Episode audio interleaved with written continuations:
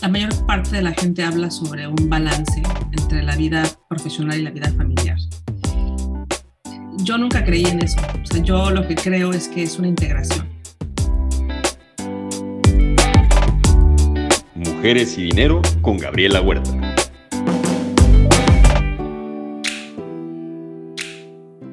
Hola, ¿qué tal? Yo soy Gabriela Huerta y en este episodio de Mujeres y Dinero nos acompaña Carla Ávila, fundadora de Electa Capital Partners. Carla, bienvenida y gracias por acompañarnos. Muchísimas gracias a ti, encantada de estar aquí. Hombre, la encantada soy yo. Pero cuéntame, México está mejorando un poco, pero todavía nos falta muchísimo para la inclusión de mujeres en los boards. tú ya lo, ya lo estás haciendo desde Estados Unidos. ¿Qué consejos le puedes dar a las mujeres que ya tienen un muy buen nivel empresarial y están pensando en unirse a un board o crecer de esa forma? Pues hay diferentes tipos de boards, ¿no? Yo creo que estos consejos em, es muy diferente participar en un consejo de una empresa pública, uh, de una empresa privada o de algún, alguna organización cultural o educativa. Entonces, yo creo que en parte es encontrar cuáles son las cosas que te gusta y que te gustaría pasar más tiempo haciendo, ¿no? Entonces, yo, por ejemplo, estoy en el, en el board del uh, Gallup Center for Finance and Policy de MIT y para mí fue un honor que me invitaran, eso fue por invitación más que nada, eh, porque aunque nos reunimos poco, eh, dos o tres veces al año, es muy enriquecedor ver en lo que están eh, enfocándose y, y, qué viene desde el punto de vista regulatorio en Estados Unidos, que están, que están haciendo, que están trabajando, haciendo análisis al respecto. En, en, los, en los boards, por ejemplo, más eh, de una fundación, por ejemplo, o de un museo o un centro cultural, es más que nada por una pasión o un deseo personal de apoyar a tu comunidad en cierto sentido, ¿no?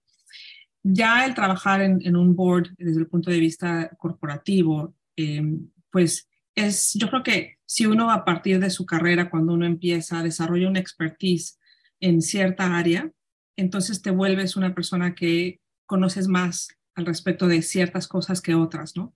Entonces, eh, me han invitado, por ejemplo, a, a, boards de asset managers o de empresas del sector financiero.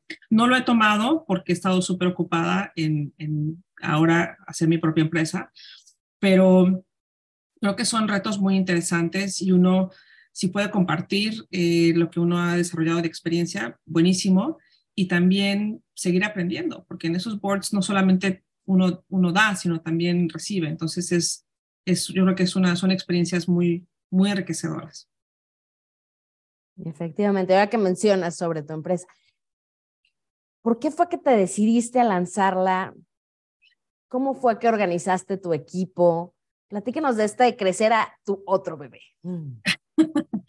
Pues fíjate que este, yo estuve trabajando eh, después de la maestría, estuve trabajando en JP Morgan eh, varios años y después en un fondo de, equity growth que se llama Barron Capital, estuve ahí 10 años. Y salí de Barron eh, después de ese tiempo em, y me tomé un par de años sabáticos porque mi hijo es atleta, bueno, em, competía en esquí alpino por muchos años y lo invitaron a ser parte eh, del equipo junior eh, nacional español. Entonces iba a vivir a España y yo no me lo quería perder. Entonces renuncié a mi trabajo y dije, bueno, pues ya veré qué hago después. Y me tomé un par de años sabáticos y empecé estando en España.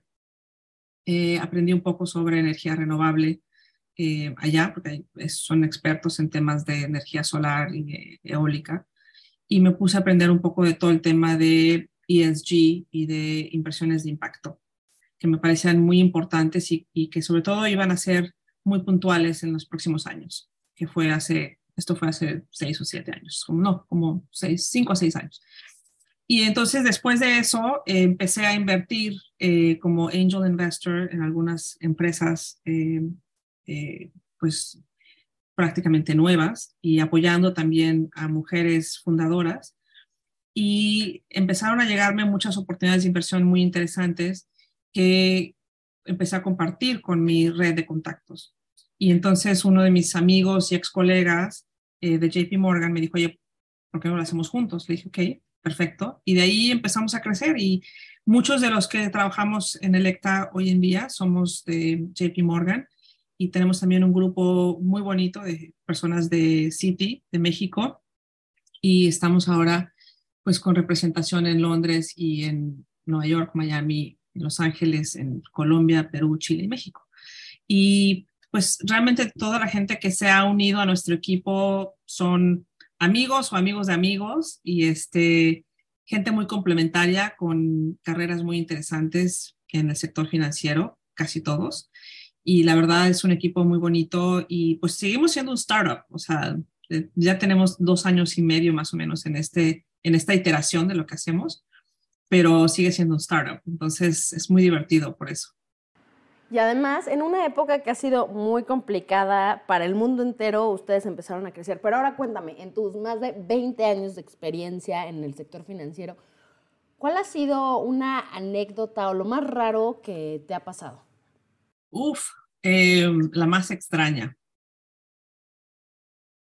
Mm. Yo creo que quizá eh, uno de, las, de, las, de los momentos más extraños en mi carrera fue cuando llegó un inversionista a, visitarnos a Baron Capital, donde trabajé durante 10 años. Este, y realmente no sabía que nosotros los viernes estábamos eh, en casual y eh, él era una persona súper formal y no supo bien cómo era que nosotros estábamos en jeans los viernes en, a mediodía y éramos una, una firma del sector financiero. Y la verdad es que para nosotros fue un, un buen recordatorio que cuando tengamos una reunión les avisemos a nuestros invitados que ese es nuestro estilo, nuestra cultura y las cosas, ¿no? Al final de cuentas, creo que el señor que llegó de visita entendió un poco más que no era una falta de respeto hacia él, sino que era simplemente parte de la cultura, ¿no? Pero creo que esa es una de las cosas más raras, pero no he tenido muchas cosas raras que han pasado en mi carrera, yo creo. Eso es un plus padrísimo. Entonces, ahora cuéntanos, tu firma se, dedica a buscar, evaluar y colocar, colocar activos alternativos entre institucionales. O sea, estamos hablando de fondos de pensiones, estamos hablando de aseguradoras, family offices, en fin. Pero para quienes nos escuchen, ¿qué tal si nos explicas de forma muy sencilla en español de qué se trata este mundo y por qué te decidiste por el mismo?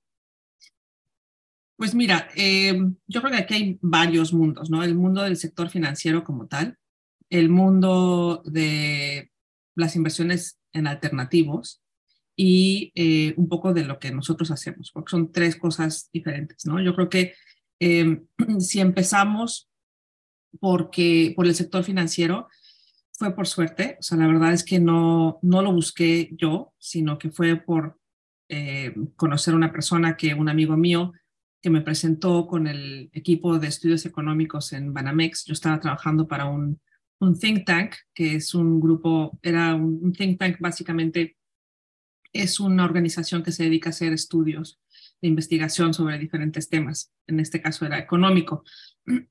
y, y llegué a estudios económicos por presentarme, por aquí alguien me presentó con ellos y fue por suerte y me encantó y de ahí seguí mi carrera lo más interesante es que cuando estuve en estudios económicos, yo sentía que me faltaba este, un poco más de conocimiento de, todo el sector financiero en términos generales y entonces decidí, después de un par de años, irme a estudiar una maestría a Estados Unidos, un poco más como para, para seguir estudiando y poder pues tener un poco más de profundidad en ciertos temas, ¿no? De ahí, si hablamos un poquito del tema de alternativos, eh, para el tema de inversiones, pues uno puede invertir en cualquier cosa, ¿no? Uno puede comprar algo, es hacer una inversión. Entonces, normalmente em, en, el, mundo financiero, pues estás invirtiendo en instrumentos o emisiones que hace o una empresa o una entidad financiera. Entonces, en el caso de eh, si tú haces inversiones típicamente en productos privados, como en una empresa directamente o en un fondo de inversiones como por ejemplo de de private equity o de venture capital o de deuda privada, normalmente se consideran alternativos. También eh, bienes reales, como por ejemplo invertir en granjas, pueden ser una inversión este, alternativa. En algunos casos, eh, los hedge funds, que son inversiones normalmente en eh, productos o en, o, en, emisiones públicas, como empresas que cotizan en la bolsa, pueden también ser considerados alternativos. Y yo creo que se les llama alternativos porque eran eh, alternativos a los típicos acciones y bonos que uno puede comprar a través de una casa de bolsa. Y no sé si, si eh, Gaby estoy diciendo clara o a lo mejor es un poco demasiado lingo ¿no? de, lo que, de lo que acostumbramos a usar, pero así yo definiría un poco el, tema del, mundo de los alternativos. Este, y de lo que hacemos nosotros, nosotros, eh, mi firma en Electa, lo que, lo que buscamos es encontrar gestores de capital o fundadores de empresas que consideramos están haciendo algo diferente, con una especialización en algún sector en particular, y que hagan algo que sea difícil de replicar por otros. Em, también, si hay, un, hay una oportunidad de que estos fondos o gestores de inversión o, los fundadores tengan una intención de mejorar algo en nuestro planeta, o sea, algún tema de sustentabilidad, mejor. No tienen que serlo, pero de preferencia para nosotros desde que consideramos que es, es mejor invertir a base de valores que solamente buscando retornos de inversión. Entonces tratamos de unir ambas cosas. Sí, ESG. Y bueno, mencionaste sobre cómo con esta inquietud de aprender más y meter más el tema, te fuiste a, estudiar tu maestría al extranjero. Esa, sí, bien tengo claro, fue en MIT. ¿Por qué te decidiste por esa escuela más conocida de matemáticas sobre, no sé, por ejemplo, Wharton, que es la típica que dices finanzas, allá voy? O sea, ¿qué fue lo que te llamó la atención? ¿Y cuál es tu mejor recuerdo de esa época? Pues mira, apliqué a varias universidades y entre las que me aceptaron, porque no todas me aceptaron, o sea, había muchas que no me aceptaron porque por diferentes razones, ya sea porque por cupo o por, o por diferente perfil. Eh, para mí irme a MIT era eh, un complemento perfecto porque yo venía de una carrera quizá no tan eh, matemática y consideraba yo que, que un, una, un colegio, bueno, una universidad como MIT, pues muy enfocada en tema, en tema de finanzas bastante complejas y mucho enfocado en tema de investigación, pues iba a ser un buen complemento para mí. Me encantó, fue una de las mejores decisiones que tomé porque no solamente aprendí cosas que necesitaba aprender, pero hice un network espectacular con todos mis compañeros de, clase y seguimos todavía súper eh, conectados, somos una, una generación mm, de muchos amigos que hemos seguido siendo amigos, entonces incluso cada viajo mucho y cada vez que viajo a alguna ciudad nueva, siempre busco quién está ahí de Sloan, aunque sea de mi clase, aunque no sea de mi clase, y, les, llamo y normalmente es gente que está eh, pues en, trabajos interesantes y nos reunimos para tomar un café y, y puedo aprender más de la, de la cultura y incrementar mi network a cada lugar donde voy. Un gran tip, tomen nota. Muchas veces hasta dejamos de ver a nuestros propios amigos de toda la vida. Entonces, si puedes hacer eso de buscar, encontrarse, y conocer gente nueva, hay que hacerlo. ¿Qué otras cosas haces para mantener y cultivar tu círculo de amigos? Pues estoy bastante metida en el, en el mundo del arte en, en, Nueva York, que es donde vivo, este, y sobre todo arte latinoamericano, y me gusta apoyar a artistas mexicanos. Em, por ejemplo, cuando eh, Trump empezó em, eh, a ser presidente y había muchas críticas sobre los mexicanos en Estados Unidos. Yo hice un cóctel en mi casa, invité a, cinco artistas diferentes mexicanos, uno de artes plásticas, un escultor, un bailarín, eh, un músico, y invité a toda la gente que conocía en, Nueva York que vinieran. Y entonces de esa manera haciendo reuniones, este, también cuando tenemos, por ejemplo, estamos trabajando con algún fundador en alguna empresa, em, los invito a mi casa y hacemos pruebas con sus productos y invito a Network. Entonces, estamos siempre como que eh, muy presentes ¿no? en, en nuestros círculos de, de, ya sea del sector financiero o por donde vivo, y siempre trato de estar haciendo cosas sociales porque eso ayuda mucho y además aprendes muchísimo de la gente, ¿no? Sobre todo como que eso también es muy padre y puedes compartir las cosas con las que tú estás involucrado con, con la gente de tu alrededor.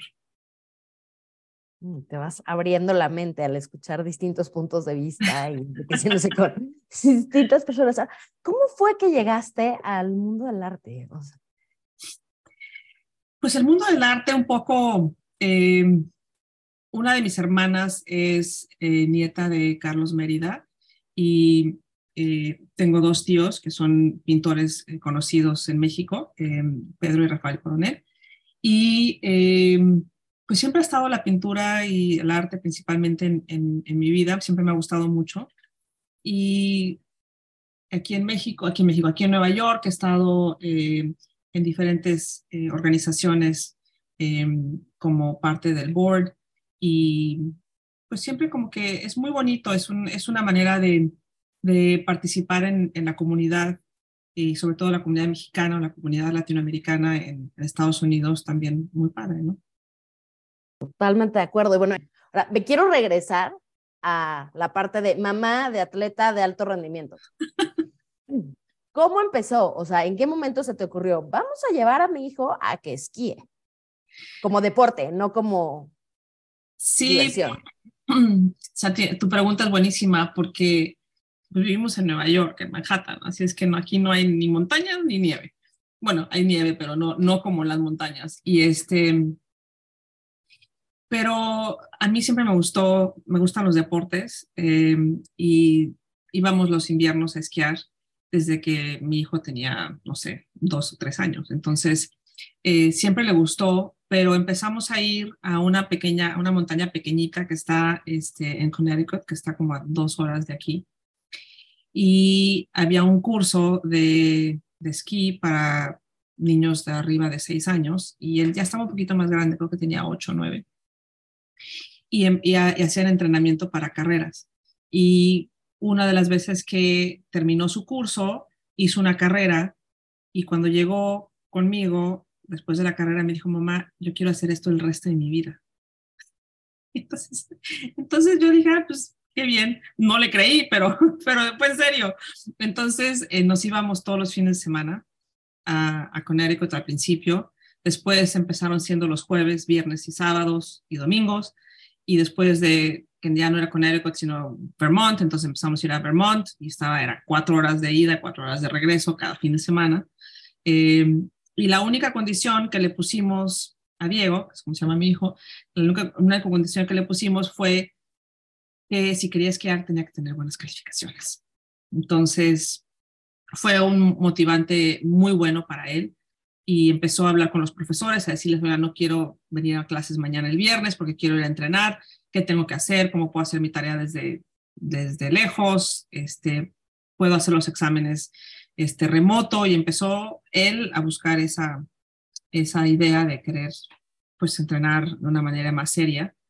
Este, y la verdad que fue una bendición porque él era el que se motivaba para eso. Incluso yo hay veces que le dice, oye, ¿qué te parece si este fin de semana no vamos? Te invito a tus cuates y les los llevo al cine y hacen un sleepover, lo que tú quieras. Y me decía, mamá, es que no, yo tengo que ir a entrenar, o sea, no puedo. Entonces, realmente la idea era, lo importante era que fuera algo que, fue, que naciera de él, ¿no? Em, y pues una de las cosas que yo creo que hice como mamá fue vivir cerca del colegio de mi hijo este, que mi oficina también estuviera cerca de, de mi casa y de, del colegio de mi hijo, que me, permitiera poder tener un trabajo intenso y de muchas horas, pero al mismo tiempo pues poder eh, participar como mamá y como, como esposa y, y en la familia, ¿no? Sí, eso quiero que indaguemos un poquito más, porque volvemos al punto. No estabas en un sector tranquilo, no estabas en un puesto tranquilo y no tenías responsabilidades familiares tranquilas. O sea, estabas al full con todo. ¿Cómo te organizabas? ¿Cómo lograste hacerlo bien? Mira, yo creo que la mayor parte de la gente habla sobre un balance entre la vida profesional y la vida familiar yo nunca creí en eso. O sea, yo lo que creo es que es una integración. O sea, yo integré mi vida familiar, en mi vida profesional, en mi vida profesional, en mi vida familiar. O sea, si yo quería salir, no sé, un jueves en la tarde, un rato, a ver la obra de teatro de mi hijo, pues no pasaba nada. Yo salía, hacía eso y regresaba en la noche y una vez que mi hijo se iba a dormir, me ponía a trabajar. O el fin de semana, en, mientras él estaba entrenando, yo estaba haciendo cosas en, la montaña pero porque para mí era, muy importante poder lograr lo más que pudiera de las dos. No es fácil, claramente, o sea, hay muchos sacrificios que hay que hacer y normalmente esos sacrificios vienen, en, en, mi caso, por lo menos, en la vida social. Mi vida social se dedicaba a la social con los, papás de los amigos de mi hijo o con el entrenamiento de su deporte, porque pues algo tiene que, que no darse, o sea, que no, no puedes hacer todo, pero pero sobre todo las prioridades que eran mi familia, mi hijo y, el trabajo, poderlas unir, ¿no? Y buscar ayuda, porque digo, una de las cosas que claramente fue muy diferente para mí fue vivir eh, fuera de mi vida familiar en México y vivir en Estados Unidos. Este, yo creo que esa es una de las cosas que fue más, más complicada porque dicen que it takes a village to raise a child, ¿no? O sea, toda una, toda una sociedad que te ayuda a, a, la educación de tus hijos, y es cierto. Entonces, estando fuera de México, pues no tienes a los tíos, a los abuelos, a los primos. Y entonces, esa parte sí hay que buscar cómo complementarla, ¿no? Eh, y cómo pedir ayuda, porque, o sea, no es, no es, no es, no es, no es tan fácil. Todo el mundo piensa que, o quiere decir que es fácil, y la verdad es, se requiere un poco de, de, tener prioridades y dedicación, creo. No, también no lo descubro del todo, ¿eh? no te creas, pero, pero ahí vamos. Pero por bien mientras va funcionando ya, 23 años. Sí, ya tiene 23 y ya terminó la carrera. Este, entonces, en ese sentido, sí, la verdad, la verdad, muy padre. ¿Y qué fue lo que, o sea, lo que te enfrentaste cuando dijiste, voy a dejar mi trabajo, un muy buen trabajo, para lanzarme a seguir a mi hijo en su sueño. O sea, sí, ya nos platicaste que mientras estabas allá te seguiste cultivando, fuiste entrando temas que además son muy importantes, o sea, buscaste los nichos y, y seguiste. Pero yo me imagino que el tomar la decisión fue un, híjole, qué miedo, pero lo tengo que hacer. Cuéntanos de tu experiencia. ¿Qué, pensaste? ¿Qué te decían? sabes que em, varias cosas. Una es, yo siempre veía amigos míos europeos que cada cinco o seis años se tomaban un año sabático, o seis meses, o un tiempo. Yo decía, bueno, ¿cómo es que lo pueden hacer? ¿No? O sea, porque la vida sigue, el trabajo sigue y uno piensa que tiene que estar en esta carrera y que, que si uno sale no puede volver a entrar y, y no es así. O sea, claramente tenía yo pánico. O sea, eso es, eso es cierto. O sea, me iba yo al precipicio, eh, pero al mismo tiempo eh, tenía yo, cumplía yo 10 años de trabajar en, en esta firma. Eh, mi trabajo dentro de esta organización fue ayudar a desarrollar toda la parte de desarrollo de negocio y atención a los inversionistas y, traer inversión, inversionistas al, fondo eh, durante 10 años, en donde creamos lo que era el área de Client Service, Investor Relations, eh, eh, se creó toda la parte de Analytics y de toda la parte que era cómo representar y cómo presentar los fondos a los inversionistas.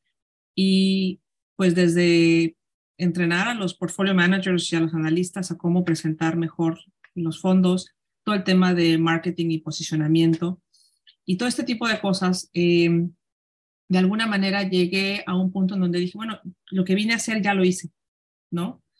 Y entonces eh, quería explorar alguna cosa nueva.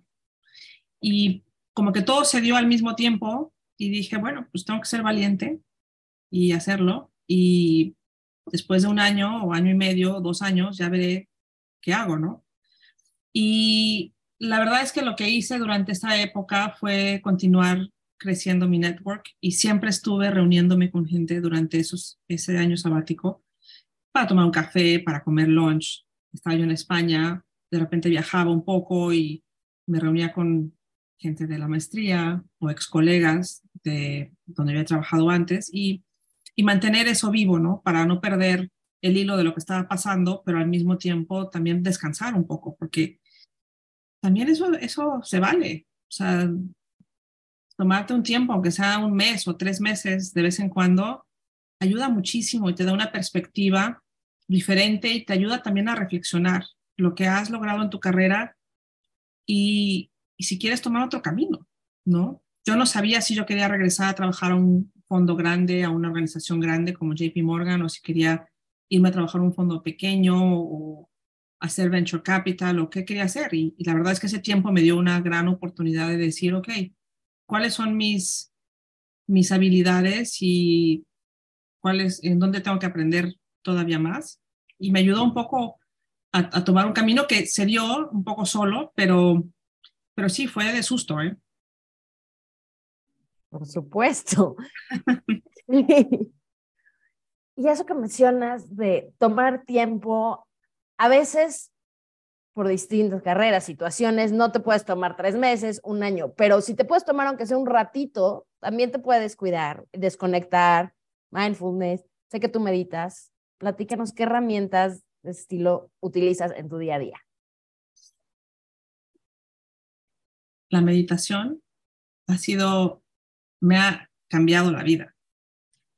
Y mm, yo empecé a meditar porque era una de las cosas que necesitaba hacer mi hijo para las carreras.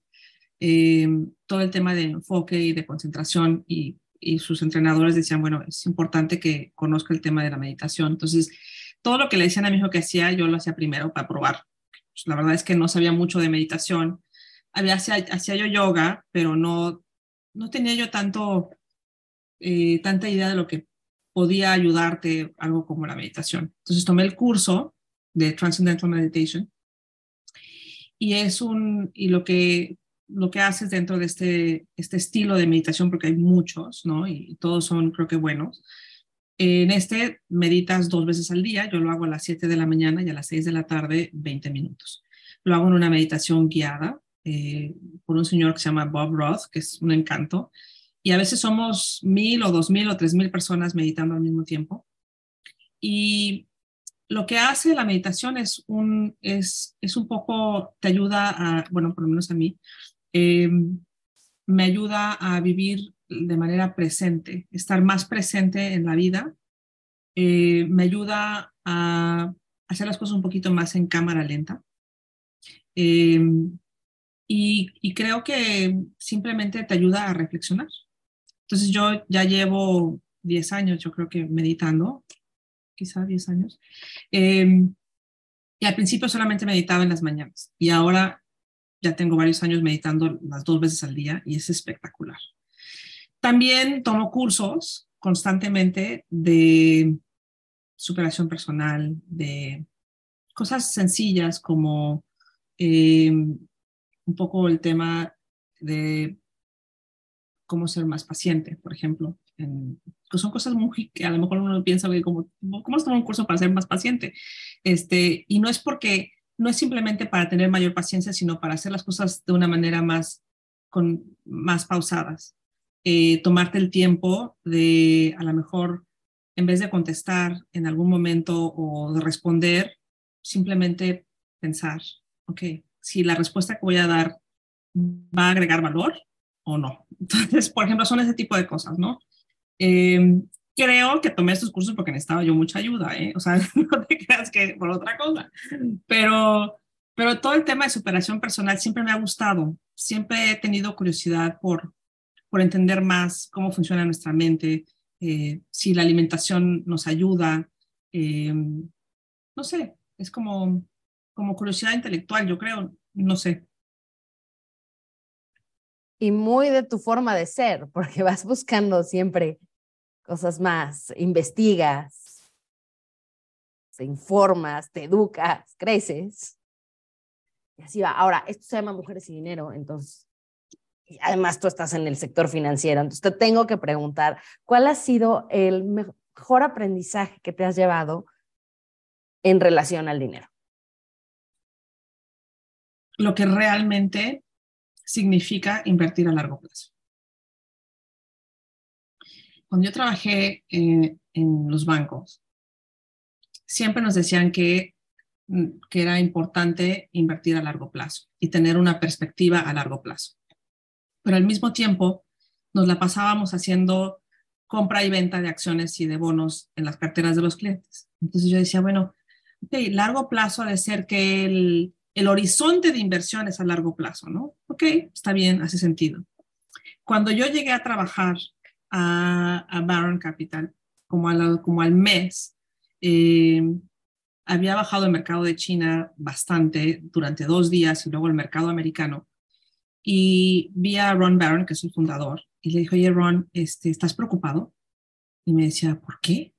Y le decía pues por el mercado, ¿no? ¿Cómo está? Y fui a ver a donde estaban todos los, los, este, los traders y tantos tranquilos, casi casi con los pies arriba de, las, de los escritorios y el mercado cayéndose, ¿no?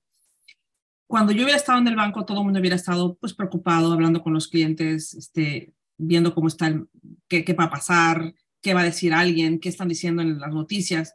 Y aquí todos tranquilos. Entonces yo decía, hey. Y me dijo, le dijo, le digo a Ron, bueno, entonces, ¿cómo ves el mercado? Y me dice, pues mira, la verdad es que no estoy preocupado, pero no me dio tiempo de comprar lo que quería comprar con la baja de, de, los precios. Entonces, fue cuando yo en ese momento dije, wow, o sea, esto es lo que es invertir a largo plazo, es mantener tus posiciones, mantener la disciplina de lo que estás haciendo, no desviarte porque el mercado cambia, sino si tienes una posición de inversión en, un, en una empresa, por ejemplo, pues si baja el precio y tienes muchísima convicción, compra más, ¿no? En el momento en que todos están en pánico y vendiendo, es el momento de comprar. Eh, y cuando todos están comprando, es el momento probablemente de vender o este, de mantener tu posición. Entonces, yo creo que el mayor aprendizaje ha sido lo que es invertir a largo plazo y lo que es invertir con, con gran convicción en una empresa o en un negocio. Olvidarnos de invertir con el estómago. Exactamente. Poner las manos, o sea, dejar que tus manos, sentarte en tus manos para no hacer nada, creo que es de las cosas más difíciles que hacer en el sector cuando estás invirtiendo, ¿no? Si es que, si es que ese es tu modelo de, inversión, de inversión, porque hay gente que hace otras cosas y que, y que hace mucho dinero o invierten muy bien en haciendo complementa de acciones o los hedge funds que tienen que hacer cosas diarias o, o invertir en diferentes cosas eh, en diferentes momentos. Eso es otro, otro estilo, ¿no? Sí, pero además en este sector ya hiciste tu due diligence, ya sabes que funciona y debes de confiar en el proceso que es de años para Exacto. salir de una inversión. Ahora, Carla, platíquenos de algún libro en especial que haya tocado tu vida, de cualquier tema. Uf, este, bueno, acabo de leer uno buenísimo, que es de uno de los fundadores de eh, de Square, que se llama el libro Innovation Stack. Me encantó. Es un libro corto y que habla sobre eh, qué es lo que realmente hace a una empresa de tecnología exitosa en términos generales. Y varias de las lecciones o una de las lecciones es tener una eh, dedicación absoluta a tus clientes, que es parece muy obvio, pero es muy cierto. Habla sobre varios casos de varias empresas que lo han hecho, como Southwest y otras. Y cómo eh, realmente una empresa exitosa es porque va haciendo stacking, va, va, sumando diferentes cosas de innovación. Entonces, me parece que se vuelve eh, muy interesante cómo lo, cómo lo habla. ¿no? Entonces, es uno de los libros recientes que he leído que me, me encantan. Y conociendo un poco cómo ya va tu ardillita, ¿qué has pensado para implementar alguna de esas ideas en tu vida? Claro, no, yo creo que es, em, el, yo trabajé hace muchísimos años en un verano en un hotel. Este, trabajé en, en, las mañanitas en Cuernavaca. Y luego trabajé en un hotel en Canadá eh, en otro verano. Y la, realmente te das cuenta de que la atención al cliente y la dedicación a dar servicio a los huéspedes, por ejemplo, es, es algo que te puedes llevar en toda la vida. Y porque eh, tanto en tu trabajo, la gente con la que trabajas, todos son tus clientes, internos y externos. Y eso, si tienes esa mentalidad, creo que ayuda a que, pues, trates siempre de dar un buen servicio a, a la gente que está a tu alrededor, ¿no? No importa la industria, no importa el sector, no importa la posición. E, e, ese relacionamiento y los soft skills que ahora ya se están dando cuenta que son tan importantes. Pues Carla, me encantó platicar contigo. No, al contrario, muchas gracias a ti. De nuevo, gracias Carla. Y a ustedes que nos escuchan, muchísimas gracias. Esta semana me llegó la noticia de que Mujeres y Dinero fue elegido como uno de los mejores podcasts de finanzas en México durante este año y eso es gracias a ustedes. Entonces, de nuevo, muchísimas gracias por escucharnos. Ya saben que cualquier cosa, recomendación de personas a las que deba entrevistar, comentarios, sugerencias, soy toda oídos. Me pueden escribir en mi página gabrielahuerta.com.mx. Esto fue Mujeres y Dinero. Yo soy Gabriela Huerta y hasta la próxima. Mujeres y Dinero con Gabriela Huerta, el podcast sobre las mujeres en el top.